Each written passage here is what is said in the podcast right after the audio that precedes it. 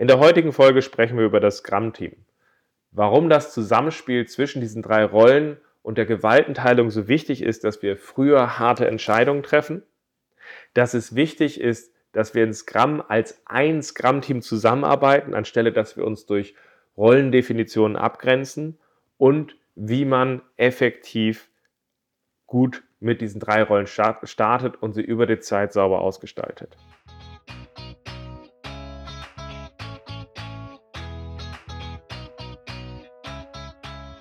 Scrum ist einfach zu verstehen. Die Krux liegt in der Anwendung für deine Zwecke in deinem Kontext.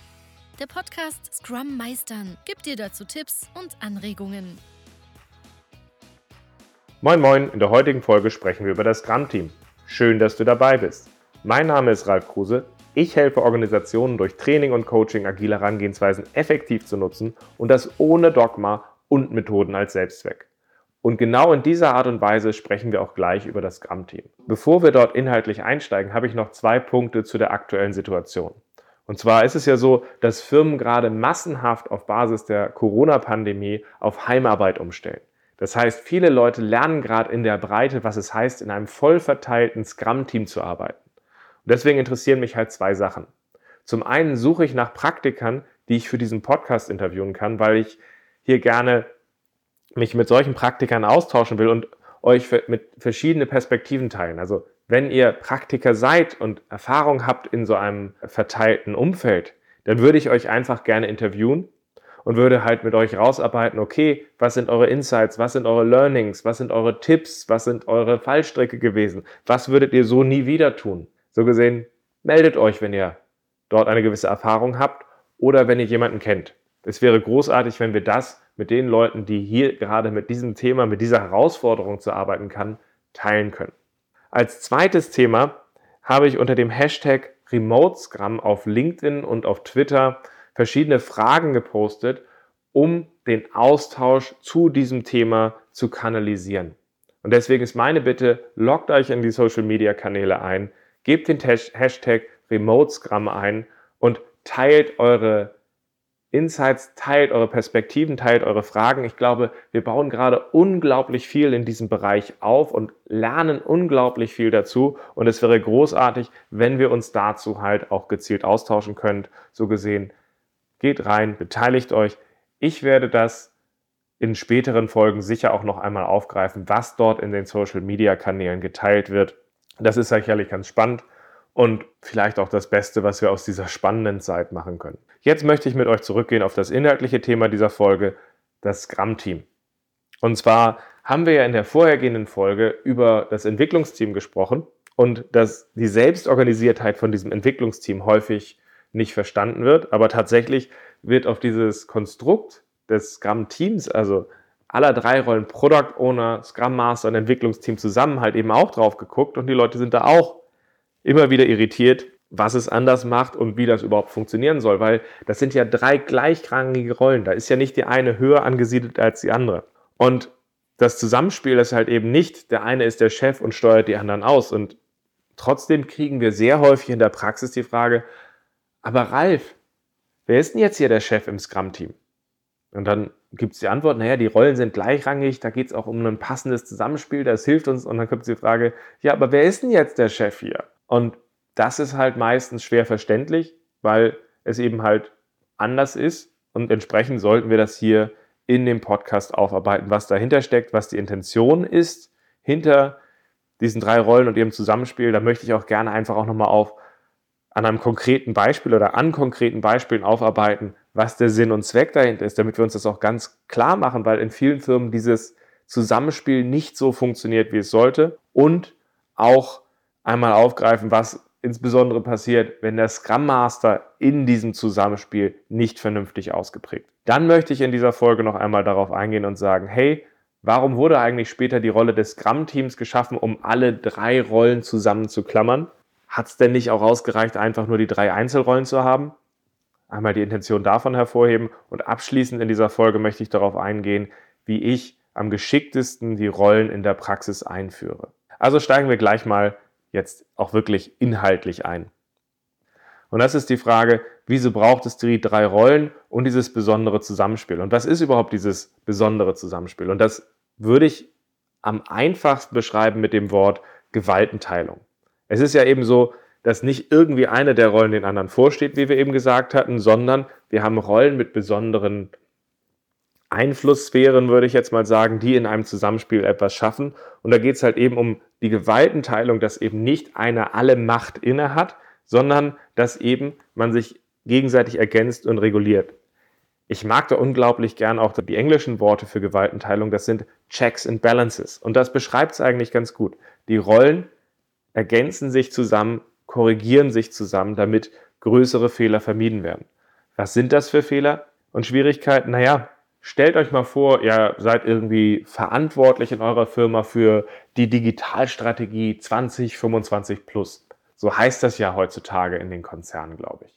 Und da saßt ihr jetzt irgendwie ein halbes, dreiviertel Jahr in eurem Büro und habt darüber gehirnt, was wir jetzt da brauchen, was da wichtig ist und habt einen unglaublichen tollen Plan gemacht und habt euch jeden Tag wieder gefragt, was kann an diesem Plan schon falsch sein? Der ist jetzt ja so schön gereift und so klar und jetzt geht ihr so irgendwann in die Umsetzung rein und versucht dann aus diesem Plan ins Tun zu kommen. Und eines der Probleme ist, wer ist denn jetzt die letzte Person, die feststellt, dass dieser Plan vielleicht Inkonsistenzen hat? Wer ist denn jetzt der Letzte, der feststellt, dass dieser Plan an einigen Stellen vielleicht auch unrealistisch ist für die Umsetzung? Und genau da liegt das Problem, weil die Person, die den Plan gemacht hat, ist meistens die letzte Person, die so etwas feststellt, weil sie so tief in diesen Themen drin steckte und solch eine Schwierigkeit hat, sich dabei umzustellen.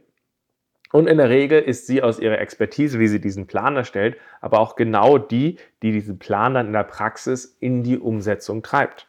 Das ist jetzt erstmal das eine Problem, weswegen wir sagen, nein, da brauchen wir ein Zusammenspiel von mehreren Rollen, um genau solche Effekte zu vermeiden, weil Ansonsten kommen wir viel zu schnell in Richtung von etwas wie von Fehlern in der Größe eines Berliner Flughafens. Ich bin nicht unbedingt ein Freund, dass man darauf rumtritt, was dort passiert ist. Und ich habe es ganz ehrlich gesagt auch nicht perfekt aufgearbeitet. Aber viele Firmen haben nun mal ihren eigenen persönlichen Berliner Flughafen bei sich stehen, wo irgendein Großprojekt, eine große Initiative oder ein Produkt haben, wo erst kurz vor Ende festgestellt wurde, dass sie ein kleines Problem haben. Und das hat sicherlich auch damit zu tun, dass eben eine Person in ihrem Kopf häufig in Schwierigkeit hat, die Sachen auszubalancieren und bestimmte Sachen dabei zu sehen und Risiken für sich zu managen. Das funktioniert nun mal schwierig. Und da hatten wir jetzt das eine Beispiel gehabt.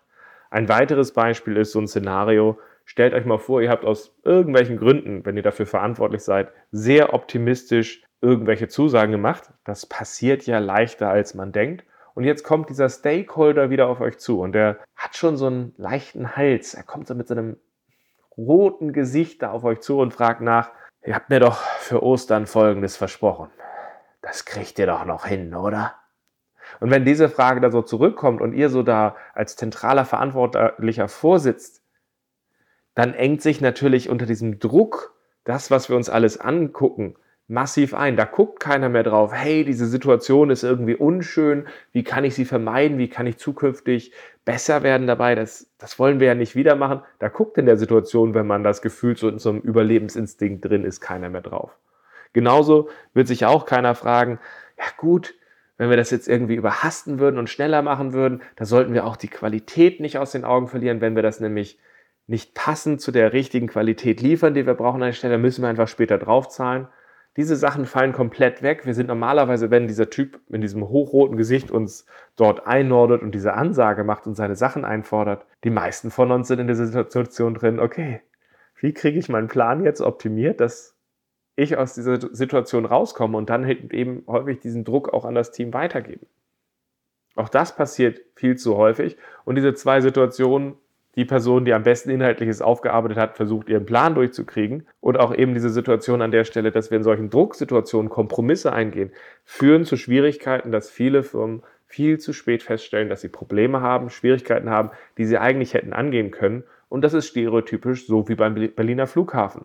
Da stellen wir eine Woche oder einen Monat vor dem Livegang fest, hey, hier haben wir ein kleines Problem. Beim Berliner Flughafen war es die Brandschutzanlage und das ist jetzt ja schon eine Weile her, aber ihr wisst ja auch, wenn ihr so etwas in der Praxis erlebt, da habt ihr euren eigenen Flughafen und eure eigene Brandschutzanlage. Da wird plötzlich so eine Kleinigkeit aufgezeigt und das ist sehr unangenehm. Und das wollen wir in Scrum vermeiden durch diese Art der Gewaltenteilung, die wir in Scrum haben. Das heißt, in Scrum haben wir halt eben nicht einfach eine Person, die den Plan treibt und einfach durchsteuert, sondern wir haben auf der einen Seite das Entwicklungsteam, das alle Fähigkeiten hat, aber auch eine Umgebung hat, in der sie in der Lage ist, die Verantwortung für Qualität zu übernehmen. Und wir haben einen Product Owner, der den Wert des Produktes optimiert durch die priorisierte Anforderungsliste, die wir als Product Backlog kennen.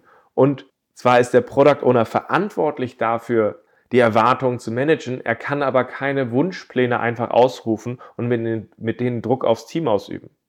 Das funktioniert ja auch nicht, weil so kann das Team ja auch nicht die Verantwortung für Qualität übernehmen. Das haben wir sehr ausführlich auch in dem vorhergehenden Podcast besprochen. Also ist es in vielen Fällen ja so, dass wenn jetzt der Product Owner auf das Team mit seiner priorisierten Liste zugeht und er hofft, die müssen, damit mein Plan eingehalten werden kann, müssen die jetzt die obersten zehn Items in den Sprint reinnehmen. Also nimmt die zehn, nimmt die zehn, das sagen vielleicht einige Product Owner innerlich zu sich, aber das Team wählt ja auch unabhängig aus den Umfang an Arbeit, den sie in diesen Sprint reinnehmen. Das heißt, der Product Owner kann sich innerlich wünschen, was er will. Er kann sich wünschen, dass das Team 10 nimmt, aber vielleicht, wenn das Team unabhängig auswählt, werden sie sagen, ich nehme mal zwei Items.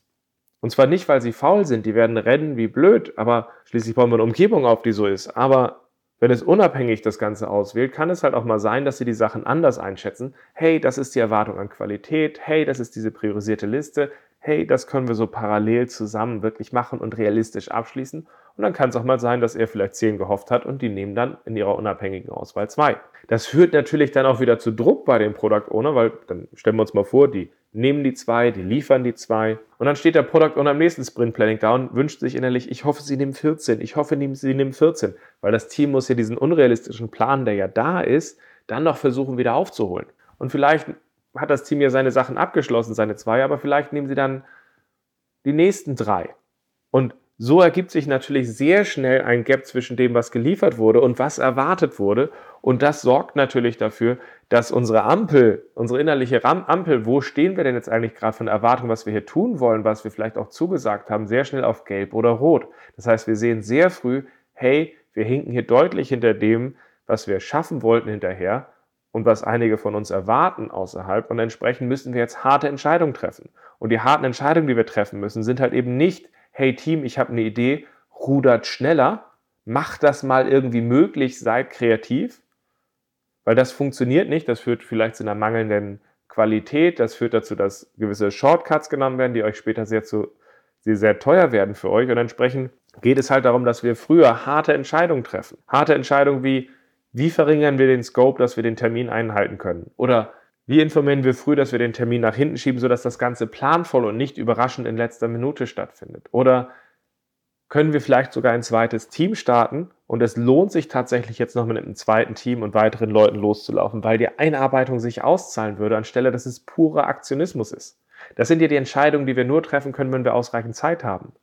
Wenn wir sie nicht haben, dann können wir vielleicht noch überlegen, wie wir schonend eine Woche oder einen Monat vor diesem Termin unseren Stakeholdern beibringen können, dass das jetzt schwierig wird, dass das nichts wird und wir können uns überlegen, tauchen wir ab, sind wir auf einer wichtigen Geschäftsreise, bringen wir es ihnen beim Essen bei. Das sind die Fragen, die wir uns dann noch stellen können, wenn wir jetzt keine Zeit haben. Aber so, wenn wir es früher kennen, können wir natürlich entsprechend auch früh sehen, jetzt muss eine harte Entscheidung her und wir können sie dann halt treffen, wenn Budget und Zeit noch da sind. Und das ist ja das Geniale. Das macht zwar keinen Spaß, ist aber unglaublich wirksam. Und das ist das, was wir versuchen hier halt eben aufzubauen an der Stelle und dort versuchen wir halt eben auch mit zu arbeiten. Dieses Zusammenspiel zwischen Product Owner und Entwicklungsteam macht dabei natürlich keine der Entscheidungen einfacher. Es macht nur früher sichtbar, dass wir hier ein Problem haben, auf das wir eingehen müssen. Wir müssen jetzt eine Entscheidung treffen. Wir können uns nicht einfach wegducken. Das heißt, es geht hier um bewusste Entscheidungen und das kann natürlich dann auch eine bewusste Entscheidung sein, hey, wir senken, wir senken bewusst die Qualität ab oder hey, wir descopen bewusst. Aber wenn wir das nicht machen würden, dann passiert irgendwie eine von diesen Sachen unbewusst und das ist natürlich meistens nicht unbedingt das, was wir wollen. Und in vielen Firmen sind wir in so einem Trott drin, in dem Leute immer wieder so versuchen, noch so die, den alten Mechanismus der Deadline zu nutzen und einfach sagen, hey, liefer das bis nächsten Freitag, koste es, was es wolle. Aber keiner spricht halt über koste es, was es wolle. Und entsprechend ist die bewusste Entscheidung zwischen diesem Zusammenspiel von dem Team, was verantwortlich ist, Qualität zu liefern und den Product Owner, der dafür zuständig ist, den Wert zu optimieren, dass wir aus diesem Zusammenspiel es schaffen, dass dort wir relativ früh sehen, wo wir harte Entscheidungen treffen und die dann halt auch gemeinsam treffen. Ist ja auch okay, wenn wir bewusst die Qualität ab, äh, absenken. Ist ja auch bewusst, ist auch okay, wenn wir umpriorisieren. Das ist doch alles auch okay. Das müssen wir dann halt auch tun.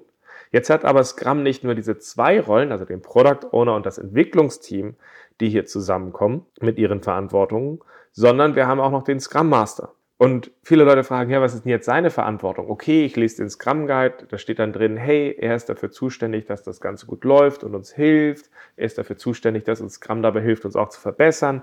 Hey, das ist ja alles ganz toll. Aber was heißt denn das jetzt eigentlich? Und was heißt das denn jetzt auch, wenn wir in Scrum feststellen, dass der Scrum Master vielleicht unzureichend sich einbringt oder vielleicht auch keinen haben oder wir irgendwem diese Rolle nebenher aufgebraten haben? In der Regel ist es so, dass wenn wir nur einen Product Owner und Entwicklungsteam haben und vielleicht nur einen Scrum Master als Zielkandidaten, dann passiert da häufig etwas, was ich Scrum Theater nenne.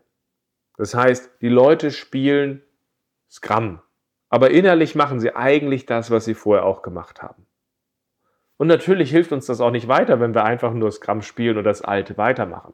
Was heißt das? Wie sieht das aus, dieses Scrum-Theater? Naja, das sieht so aus, dass der Product Owner eigentlich immer noch der Chef ist, der versucht eigentlich seinen Plan und seine Termine durchzubringen und auch einfach sagt, eigentlich weiß ich das aus der langhaltigen Erfahrung auch besser als mein Team, was sie da brauchen. Und ich kann das schon so ein bisschen steuern. Und dann geht man zusammen zum Beispiel in dieses Sprint Planning rein und der Product Owner kommt zwar immer noch mit seiner priorisierten Liste, aus der das Team unabhängig auswählen soll, aber fragt dann so, hey Team, die 10 schafft ihr doch, oder? und gibt da implizit eigentlich so innerlich so eine Baseline rein, die so als Orientierung gilt.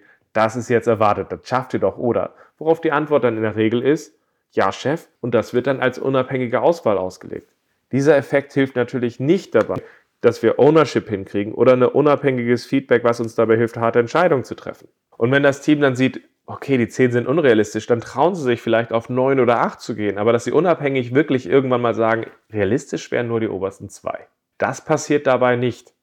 Und wenn wir jetzt einen Scrum Master dabei mit drin hätten, dann würde der im Sprint Planning, in allen anderen Scrum Events und in der Zusammenarbeit halt auch drauf gucken, hey, schaffen wir es, dass diese Sachen nicht nur stattfinden, sondern dass sie einfach auch ihren Zweck erfüllen. Und das ist ein ganz wichtiger Punkt, dass er uns dabei hilft, Scrum effektiv zu leben, weil Scrum ist hart, Scrum ist brutal und wir flüchten uns häufig halt auch gern mal aus unserer Verantwortung und versuchen dann halt einfach dabei ein Theater aufzuführen, wie ich es eben gerade dargestellt habe. Und dafür ist das Scrum Master auch da, uns zu helfen, dass Scrum uns dabei wirklich hilft, dieses Feedback zu geben, was wir brauchen, um gut zu handeln. Und zusätzlich ist ein Scrum Master halt auch dabei, dass wenn das Team sehr fokussiert dabei ist, Sprint für Sprint Ergebnisse zu liefern, ihrer Verantwortung klar zu werden, dann ist es meistens nicht unbedingt in der Lage drin, dass sie mal einen Schritt zurückgehen und sich fragen, hey, wo können wir denn noch besser werden? Wo sind die Potenziale? Nein, die sind dann häufig in ihrem Tunnelblick, was ja auch okay ist, was ja auch menschlich ist. Wie kriegen wir es hin, das zu liefern? Wie kriegen wir es hin, dass das gut ist? Und gleichzeitig ist der Product Owner aber eben auch in diesem Zwiespalt zwischen den anspruchsvollen Stakeholdern und den Ansprüchen vom Team und geht da drin halt häufig auch verloren und hat dabei große Schwierigkeiten. Und entsprechend ist es die Aufgabe des Scrum Masters dafür zu sorgen, dass Scrum in seinem sich gut funktioniert, um uns dabei zu helfen, aber wir auch Verbesserungspotenziale aufzeigen und angehen. Das Gramm uns hilft, Hindernisse zu sehen und zu lösen. Das ist seine Aufgabe. Und die kommt halt eben dort einfach mit rein. Und damit haben wir halt eben den Dreiklang zwischen diesen Rollen. Das Team als selbstorganisierte Einheit in der Mitte, was die Verantwortung zur Lieferung von Qualität gerade im Sprint übernimmt, aber halt eben auch diese Verantwortung weiterdenkt in dem Zusammenspiel mit dem Product Owner, der verantwortlich ist, dafür den Wert zu optimieren, dafür aktiv das Product Backlog nutzt in der Priorisierung von den Themen, wie wir daran arbeiten, aber trotzdem den Zwiespalt hat, dass er aus, seinen, aus der Interaktion, was vielleicht auch erwartet wird, nicht einfach blind das zum Plan machen kann. Und da hilft er halt. So gesehen, schaut auch wirklich auf eure Umgebung drauf und fragt euch mal an der Stelle, haben wir diesen Dreiklang, haben wir diese Gewaltenteilung in unserer Umgebung mit drin? Ist das Team empowered, dass es wirklich als selbstorganisierte Einheit unterwegs ist? Übernimmt der Product Owner aber auch seine Verantwortung dafür, die inhaltliche Richtung aufzuarbeiten, in der er sich halt auch in dem Zusammenspiel mit dem Team das Feedback und die Interaktion aufbaut an der Stelle, damit er halt auch wirklich die Erwartungen managen kann und das wertvollste Produkt hier schaffen kann. Was uns zu dem nächsten Punkt bringt. Der nächste Punkt ist, warum wurde eigentlich als letzte Rolle in Scrum dieses Scrum-Team geschaffen? War es denn nicht genug, dass wir sagten, wir haben drei Rollen, Product Owner, Scrum Master und Entwicklungsteam? In vielen Firmen hat das nicht gereicht, weil die Leute in diesen Rollen halt immer wieder auch versucht haben, sich abzugrenzen. Sie, sie waren es sehr gewohnt, aus ihren definierten Rollen heraus zu interagieren und zu sagen, okay, das ist meine Verantwortung, das ist deine Verantwortung. Und dabei ist vor allem etwas entstanden an Nichtverantwortung. Wenn wir jetzt in einem stabilen, einfachen Umfeld unterwegs wären, dann ist die Welt doch schön. Dann können wir uns dort auch hinstellen und können sagen, okay, wir definieren ganz klar mit Rasi oder Raski oder wie auch immer diese klaren Modelle heißen, mit denen wir solche Abgrenzungen betreiben und definieren darüber ganz klar, das ist deins und das ist meins. Aber Scrum ist für dynamischere Situationen geschaffen, wo es eben halt auch viele Graubereiche gibt. Und wenn wir da klar abgrenzen würden, das ist der Product Owner, das ist das Team und das ist der Scrum Master oder noch schlimmer, wir schaffen vielleicht dabei eine Abgrenzung dabei mit irgendwelchen Lead-Rollen und Architekten, die Sonderverantwortlichkeiten haben. Dann ist da in dieser Klarheit dieser Abgrenzung halt auch immer mit drin, dass wir nicht nur die Verantwortung von einzelnen Leuten festlegen, sondern auch die Nichtverantwortung der anderen. Und die Idee von diesem Scrum-Team als Ganzes ist zu sagen, pass mal auf, wir müssen das mit allen drei Rollen hier als Teamsport leben. Wir stehen zusammen, wir fallen zusammen. Nur wenn wir uns gegenseitig aushelfen und gut zusammenarbeiten und uns zusammenraufen und halt eben auch dabei gucken, wie wir die Graubereiche dabei zusammen in einer Dynamik gut ausfüllen, dann haben wir eine Chance, ein wirklich gutes Scrum-Team zu werden. Immer dann, wenn wir uns versuchen, dabei abzugrenzen und zurückzuziehen. Also dafür bin ich als Entwicklungsteam nicht zuständig. Das musst du Product Owner machen. Sowas wie, ach so, du hast Probleme, dass du diese Anforderungen klar formulieren kannst an der Stelle und uns mundgerecht die zuführen kannst. Also dafür sind wir nicht zuständig, Product Owner. Das darfst du alleine machen und darfst du, da darfst du mit versauern. So ist es nicht gedacht. Da ist die Frage, wie übernehmen wir die Verantwortung als Ganzes? Wie helfen wir uns dabei aus? Und wie gestalten wir diese Rollen in dem jeweiligen Kontext aus, dass das Ganze gut funktioniert? Und das muss halt auch gelebt werden, weil ansonsten funktioniert es nicht. Was uns zu der letzten Frage für diesen Podcast bringt, nämlich die Frage, wie führe ich am effektivsten diese Scrum-Rollen mit, mit dieser Gewaltenteilung, aber auch mit diesem, dass wir zusammen diese Graubereiche ausfüllen wollen, geschickt und effektiv ein. Zum einen solltet ihr, wenn ihr startet, irgendeinen Kickoff machen, wo ihr daran arbeitet zu sagen, okay, lasst uns nochmal drauf gucken, das sind die Verantwortungen hinter den Rollen, das ist die Idee hinter diesem diesem Rollenkonstrukt. Da mache ich zum Beispiel in Scrum-Trainings gerne solche Sachen, wo man einfach auch nochmal die Verantwortlichkeiten quasi aus dem Scrum Guide ausgeschnitten hat und hin und her schiebt und verhandelt und dabei das Bild aufbaut. So sieht es aus, um nochmal klar rauszuarbeiten. Ich mache da auch gerne am Anfang Übungen, wo man sieht, ah, so nutzen wir dieses empirische, diesen Regelkreis, damit wir das Ganze ausgestalten. Aber eins habe ich aus all den Jahren und den Dutzenden und Aberdutzenden von Scrum-Teams, die ich aufgebaut habe, gelernt. Ich kann zwei Tage, ich kann fünf Tage, ich kann drei Tage mit den Leuten einen wirklich guten Kickoff machen. Aber wenn sie danach in die echte Arbeit reingehen, ist die Wahrscheinlichkeit, dass sie zurückfallen und dieses Rollenmodell an einigen Stellen halt auch nicht immer optimal ausgestalten. Völlig normal. Die meisten Leute haben ja vorher jahrelang anders gearbeitet. Und da ist es doch nur menschlich, dass wenn sie dann in der echten Arbeit damit weitermachen, sie zurückfallen. Ich habe dabei es nicht geschafft, durch egal wie lange Sessions es zu schaffen und egal wie viel Auf, Auf- und Vorbereitung ich gemacht habe, dass nicht ein gewisser Teil an Rückfällen dazugehört. Das führt dann dazu, dass ich, wenn wir im Sprint arbeiten, zum Beispiel das Entwicklungsteam erinnere, wie ich zum Beispiel einen Tipp gegeben habe in der Folge zum Daily Scrum. Da habe ich ja zum Beispiel gesagt, okay, am Ende mache ich gern mal so ein Daumenvote und frage, hey Team, kannst du noch dein, glaubt ihr, ihr könnt euer Sprintziel noch erreichen? Und macht dann so ein Daumenvote, Daumen hoch mit, ja, ich glaube, wir können das zusammen noch schaffen. Daumen runter, nee, wir müssen nachsteuern. Flache Hand flatternd, um zu sagen, ich habe nicht genügend Informationen.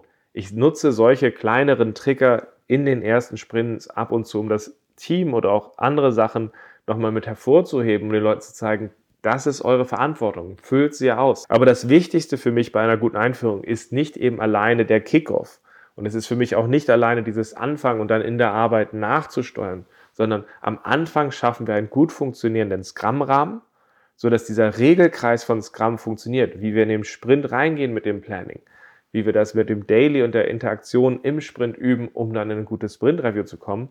Und da arbeite ich in den ersten Sprints vor allem an einer Sache, Ruhe reinzubringen, dass dieses Ritual stattfindet und die Leute daran Halt und Orientierung finden. Und wenn diese nach drei, vier oder fünf Sprints da ist, wenn es gut gelebt wird, dann gehe ich nochmal rein und mache mit den Leuten eine Rollenreflexion. Das heißt, ich mache eine einfache Übung in der Retrospektive, wo wir zusammen nochmal aufarbeiten. Passt mal auf, wir haben im Kickoff ja darüber gesprochen, das ist die Intention des Product Owners, das ist die des Entwicklungsteams, das ist die des Scrum Masters. Ich arbeite die halt einfach noch einmal auf, zu sagen, okay, es geht darum, für das Entwicklungsteam die Dinge richtig zu machen, während es das Product Owner darum geht, die richtigen Dinge zu tun. Und beim Scrum Master geht es darum, dass wir besser werden und dass wir facilitaten. Und wenn wir uns das angucken an der Stelle, dann können wir dabei halt auch einfach reflektieren und uns eins fragen. Was war schon gut und hilfreich an der Stelle, wie wir diese Rollen ausgefüllt haben?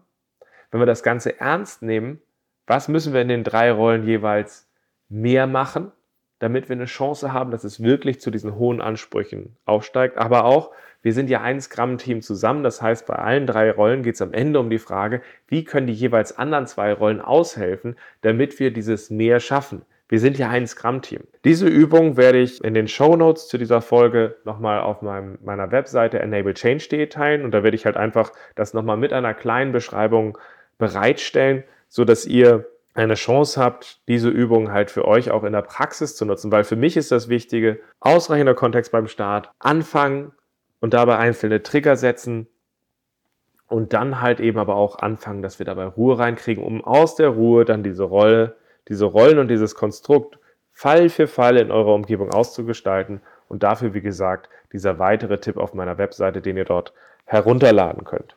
Fassen wir also noch einmal zusammen. In Scrum wurde ganz bewusst dieses Dreigestirn der Rollen eingeführt, und zwar mit dem Ziel einer Gewaltenteilung, die uns dabei helfen soll, dass eben nicht eine einzelne Person in ihrem Kopf implizit Entscheidungen trifft und dabei viele Sachen außer Acht lässt, sondern dass wir in diesem Zwiespalt zwischen diesen drei Rollen es schaffen, dass Entscheidungen Reibungspunkte explizit gemacht, sodass wir harte Entscheidungen früher treffen der Scrum Master hat dabei eine wichtige Aufgabe, uns dabei zu helfen, dass wir nicht abfallen und einfach diesen harten Entscheidungen, diesem harten Feedback ausweichen und uns dabei zu helfen, dass wir Scrum wirklich effektiv leben, anstelle dass wir nur Scrum-Theater machen. Um das Ganze effektiv zu leben, wurde die Rolle des Scrum-Teams auch geschaffen, um nochmal klarzumachen, dass wir mit allen Beteiligten in diesem Scrum-Team als ein Scrum-Team zusammenarbeiten müssen, sodass es effektiv funktioniert.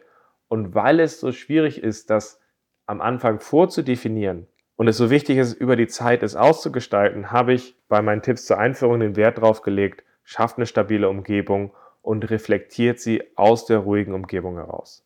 So gesehen, ich hoffe, diese Tipps helfen euch weiter. Geht auf die Webseite und ladet euch die Hinweise zu dieser Scrum-Rollenreflexion runter.